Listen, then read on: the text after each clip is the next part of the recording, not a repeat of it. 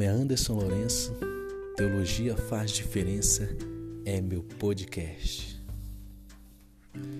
No episódio anterior, falando acerca da natureza da teologia e pensando na teologia como estudo da doutrina, nós destacamos que a doutrina cristã é apenas a declaração das crenças mais fundamentais do cristão.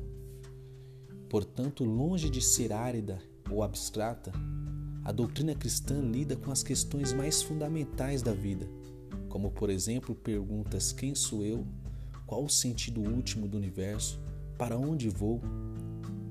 E também destacamos cinco características que nos ajudam a entender a natureza do trabalho teológico. Primeiro, a teologia bíblica. Segundo, a teologia sistemática. Terceiro, a teologia é elaborada no contexto da cultura humana. Quarto, a teologia é contemporânea. Cinco, a teologia é prática.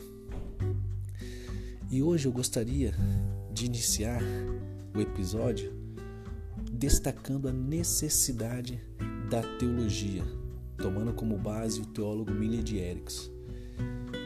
Pensando na necessidade da teologia, devemos entender que alguns fazem algumas perguntas, como por exemplo: será que a teologia é mesmo necessária? Se eu amo Jesus, isso não basta? Na verdade, a teologia parece ter algumas desvantagens. Ela complica a mensagem cristã, fazendo com que o leigo se sinta confuso e ache difícil entendê-la. Assim, em vez de ajudar, parece que ela atrapalha a comunicação da verdade cristã. Será que a teologia não traz divisão em vez de unir a igreja, que é o corpo de Cristo? Porque pare para pensar e observe-se a quantidade de divisões que acontecem nas igrejas por causa de diferenças no modo de crer e entender e de entender alguns aspectos que nem são tão importantes. Então, será que a teologia é realmente útil? E será que ela é capaz de prestar algum auxílio? Pensando nisso, devemos partir do princípio e entender o cristianismo. E eu quero tomar como base aqui o versículo 11, o capítulo 11 e o versículo 26 de Atos dos Apóstolos, que diz: Em Antioquia foram os discípulos pela primeira vez chamados cristãos. Alguém disse e afirmou: o cristianismo é Jesus Cristo. Esta resposta embrionária é uma descrição adequada, mas o problema é que muitas pessoas não entendem quem é Jesus Cristo. A concepção popular de Cristo não está sempre correta. Mesmo nas Escrituras observamos isso.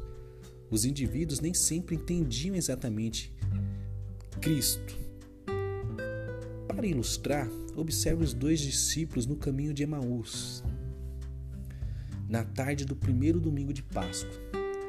Eles achavam que conheciam Cristo e estavam até mesmo discutindo sobre a morte, o sepultamento e a ressurreição de Jesus. Mas eles estavam completamente errados em seu entendimento sobre ele. Quando Jesus se juntou a eles e falou com eles, eles não o reconheceram porque seus olhos ficaram cegos pela incredulidade. Isso está registrado em Lucas capítulo 24, versículo 16 ao 31.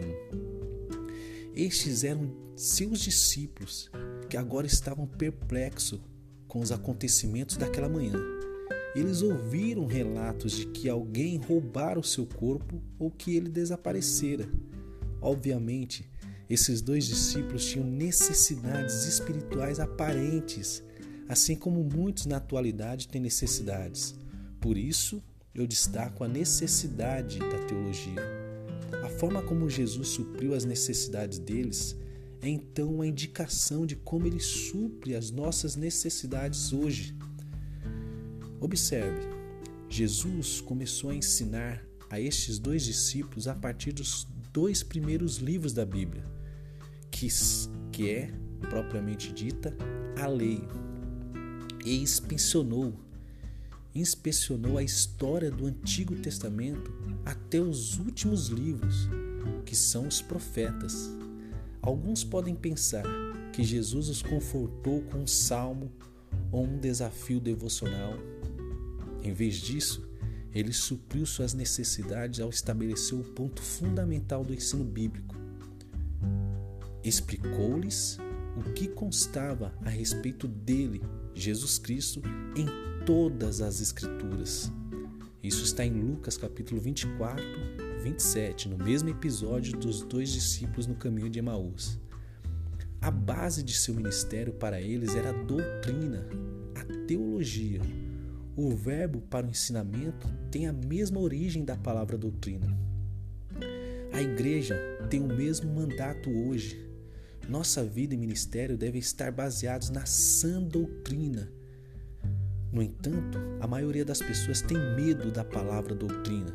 Como eu disse no episódio anterior, ela parece um tanto ameaçadora. O mundo acha que a doutrina é inadequada, irrelevante ou está escondida em livros antigos de teologia. No entanto, a doutrina bíblica está tão viva quanto um novo convertido em Cristo. É e é tão prática quanto o crescimento em uma escola dominical e tão prazerosa quanto ler um texto favorito. A teologia cristã, a doutrina cristã, é semelhante a um alicate numa caixa de ferramentas. Ela está lá para consertar algo.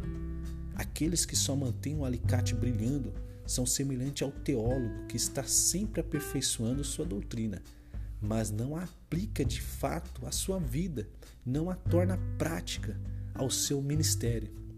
Outros negam essa ilustração, doutrina alicate, dizendo: esse sermão é bom na teoria, na teoria, na doutrina, mas nunca funcionará na vida real, distanciando a prática da teologia. Eles estão errados quando a verdadeira doutrina toca a vida de uma pessoa, ela é sempre prática. A Bíblia e a doutrina caminham de mãos dadas, de mãos dadas com o cristianismo prático. Observe o que Paulo disse ao seu filho na fé, Timóteo, em 2 Timóteo capítulo 3, 16 e 17.